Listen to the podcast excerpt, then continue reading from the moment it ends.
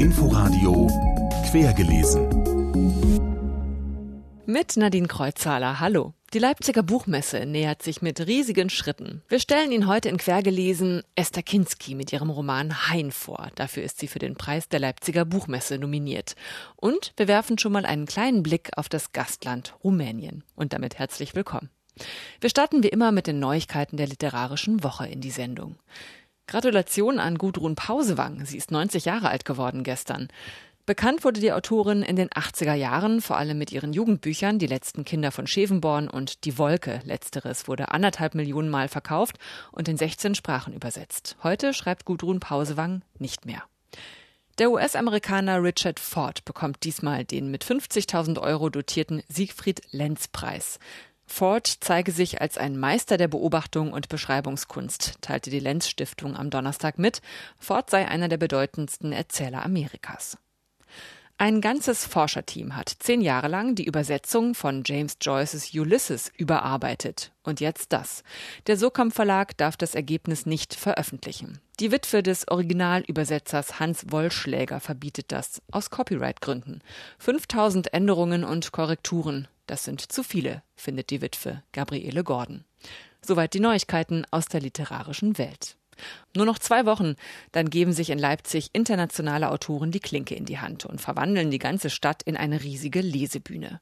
Auch Esther Kinski ist dann dabei. Sie ist für ihren Roman Hein für den Belletristikpreis der Leipziger Buchmesse nominiert. Im Untertitel nennt sie ihr Buch einen Geländeroman.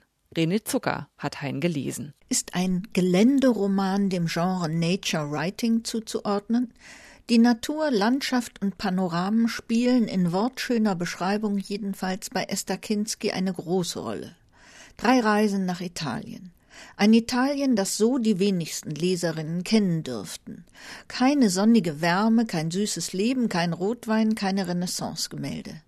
Das liegt vermutlich an dem Umstand. Zwei Monate und einen Tag nach der Beerdigung ihres Mannes macht sich im Januar die Ich-Erzählerin in der ersten Geschichte auf zu einer Reise nach Olevano Romano, eine Reise, die ursprünglich zu zweit geplant war. Die Reise war lang, führte durch schmuddelige Winterlandschaften, die sich unentschlossen an graue Schneereste klammerten.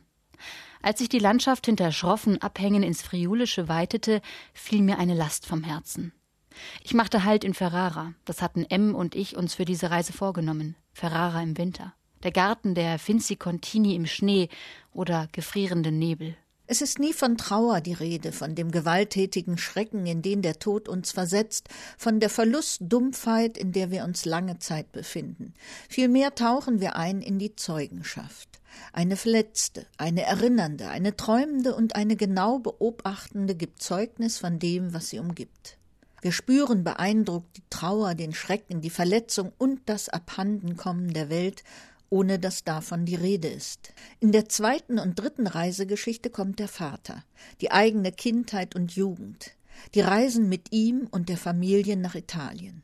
Ein Italien, das wir kennen. In den Gassen roch es nach Brot, metallisch nach Geranien, nach Thymian und süß nach Anis.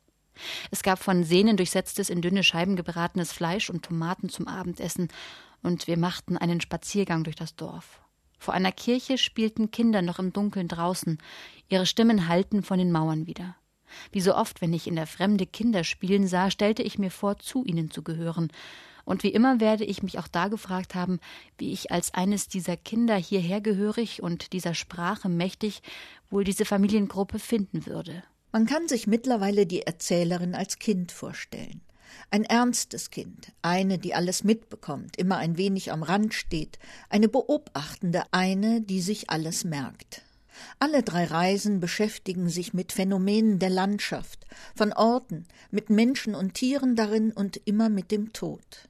Man liest Kinskis Texte bewundernd, voller Respekt und wünschte sich doch hier und da ein Lachen zu hören oder etwas, das nicht so klar beobachtet ist, etwas, das die Strenge der Genauigkeit mildert und der Tonlage dann und wann einen veränderten Rhythmus oder nur mal einen Ausrutscher schenkt. René Zucker über Hein von Esther Kinski, erschienen bei Surkamp. Am 15. März stellt sich heraus, ob die Autorin in diesem Jahr den Preis der Leipziger Buchmesse bekommt. Rumänien ist in diesem Jahr das Gastland der Messe und dort spielt der nächste Roman, den ich Ihnen jetzt vorstellen möchte. Rumänien zwischen Ferien am Schwarzen Meer und dem sozialistischen Alltag unter Ceausescu. Aus Kindersicht beschreibt Ilinka Florian das Leben in Bukarest Ende der 80er Jahre. Unbeschwerte Ferien am Schwarzen Meer liegen hinter der Ich-Erzählerin und ihrem Bruder. Sonnenbrand, Salzwasser, zirpende Grillen, all das ist noch zu spüren, als die Familie wieder Richtung Bukarest fährt. Aber auch etwas anderes liegt in der Luft. Ich bin gespannt, ob meine Kollegin am Montag im Büro ist. Du meinst, ob sie das Ausreisevisum bekommen hat? Ihr würde ich das Ganze auch ohne Visum zutrauen, sagt meine Mutter. Das Wort Visum ist oft gefallen im letzten Jahr. Ich habe noch nicht verstanden, was es heißt. Die Erwachsenen reden viel vom Westen und vom Osten. Sie sagen dort und hier. Ich mag das hier sehr, frage mich aber oft, wie es dort sein mag. Auch der Vater, ein Architekt, möchte auswandern. Er hofft darauf, einen Architektenwettbewerb zu gewinnen und so nach Deutschland zu können. Das führt zu Spannungen und Streit mit der Mutter, weil sie die Familie, die Freunde nicht zurücklassen will. Aber auch, weil sie heimlich in einen anderen verliebt ist. Der Roman ist konsequent aus Kindersicht erzählt. Als Leser bekommen wir immer nur das mit, was das Mädchen beobachtet. Blicke, Berührungen, Worte und auch Unausgesprochenes. Aber natürlich können wir daraus als Erwachsene andere Schlüsse ziehen als das Kind. Und davon lebt der Roman.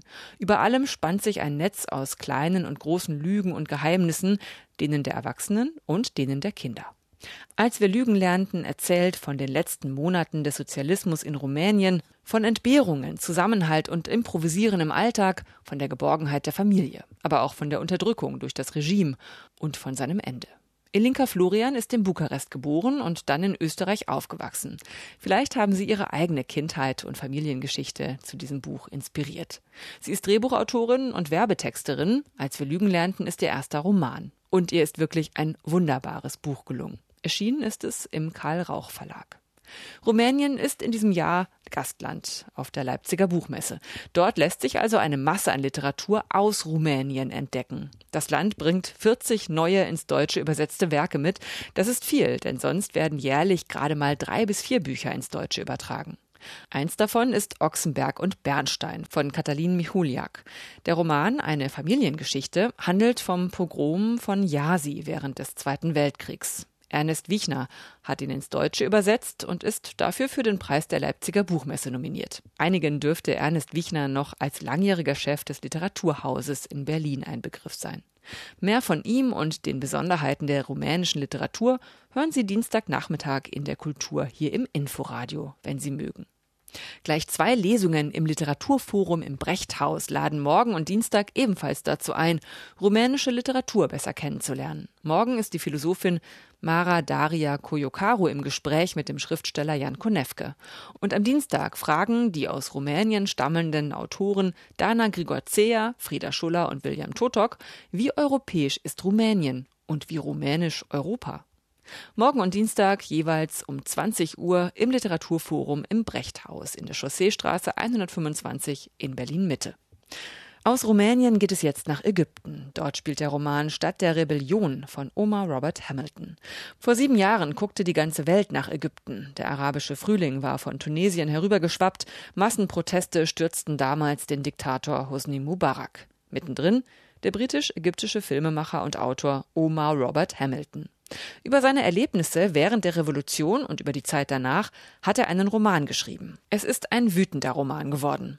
Im Zentrum steht Khalid, Sohn eines Amerikaners und einer ägyptisch-palästinensischen Mutter. Auf einer Demo in Kairo, auf der Flucht vor Wasserwerfern und Tränengas, lernt er Mariam kennen. Die eigentliche Handlung setzt dann acht Monate später ein. Der Diktator Mubarak ist gestürzt, aber die Gewalt geht weiter. Das Militär hat die Macht übernommen, sperrt seine Gegner ein, foltert und ermordet sie. Auch Khalid gerät auf einer der vielen Demos in die Schusslinie. Hunderte von Polizisten stürmen den Platz. Alle rennen los. Er hört einen Schuss und rennt und stolpert, als ein Lichtbogen über ihn hinwegschwenkt und eine Sirene kreischt und weißes Licht durch seinen Körper flutet, während eine Peitsche aus Feuer über seinen Rücken zischt und er stolpert weiter und fällt. Und in diesem Moment steckt alles, stecken ein Dutzend Unterhaltungen in einem einzigen Herzschlag, stecken all die Dinge, die er anders hätte machen sollen, und er sehnt sich nach seiner Mutter. Mit Schrotkugeln im Rücken macht Khalid weiter. Mit Mariam und anderen Gleichgesinnten hat er ein Aktivistenkollektiv gegründet. Sie twittern, filmen und podcasten rund um die Uhr, kümmern sich um die Toten im Leichenschauhaus und deren Angehörige, geben ausländischen Medien Interviews und bilden Interventionsteams, die Frauen vor Massenvergewaltigungen retten.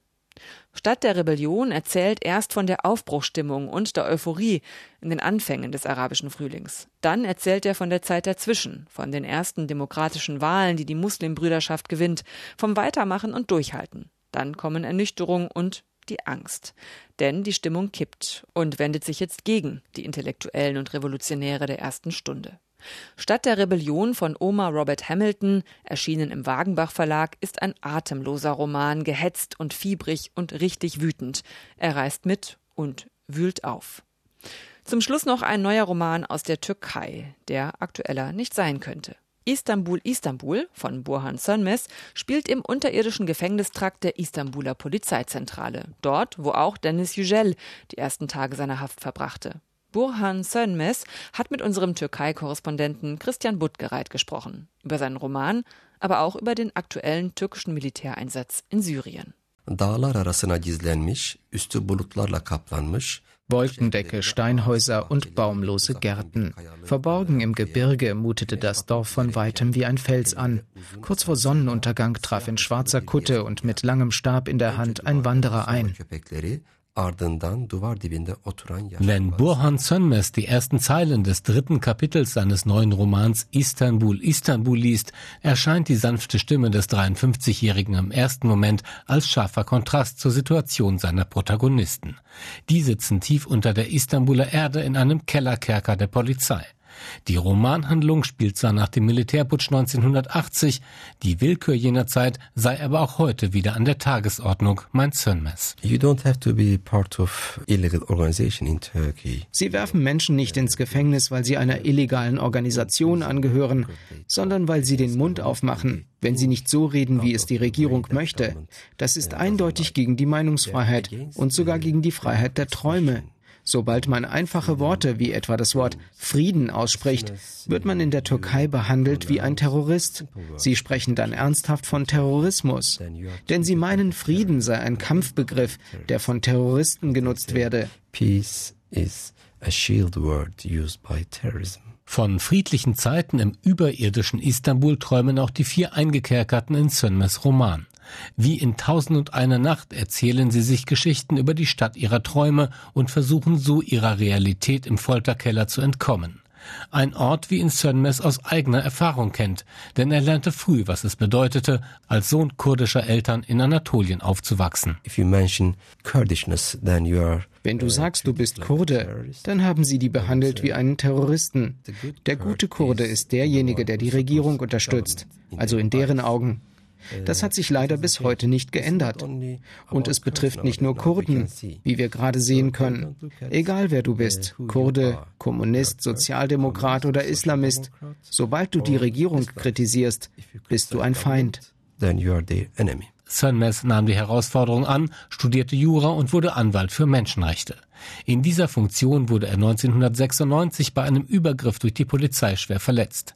Damals wie heute kenne die Regierung leider nur dieses eine Mittel, meint Sönmez, Gewalt. So sei es nun auch in Syrien, wo die Türkei die Kurdenmiliz YPG bekämpft.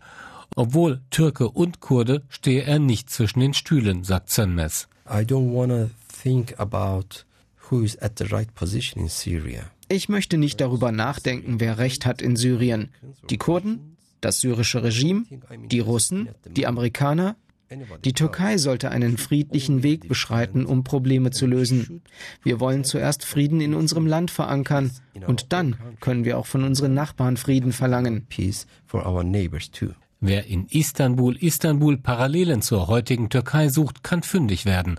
Doch Sönmez zwingt sie dem Leser nicht auf. Der Roman macht deutlich, dass die Türkei weit mehr ist als die überwiegend verstörende Tagespolitik. Ein Land zwischen Poesie und Gewalt, zwischen Hoffen und Bangen. Istanbul, Istanbul ist bei uns im BTB Verlag erschienen, aus dem Türkischen übersetzt von Sabine Adatepe. Und schon sind wir beim letzten Satz. Bei uns wie immer der erste aus einem Roman. Diesmal kommt er aus Die grüne Grenze von Isabel Fargo Cole, ebenfalls nominiert für den Preis der Leipziger Buchmesse. Nächste Woche dann Thema in Quergelesen. Und der erste Satz darin, der geht so. Auf dem College damals studierte ich Geschichte. Alle Informationen zu den Büchern dieser Sendung finden Sie auf inforadio.de. Einen schönen Sonntag noch wünscht Nadine Kreuzhaler. Inforadio Podcast.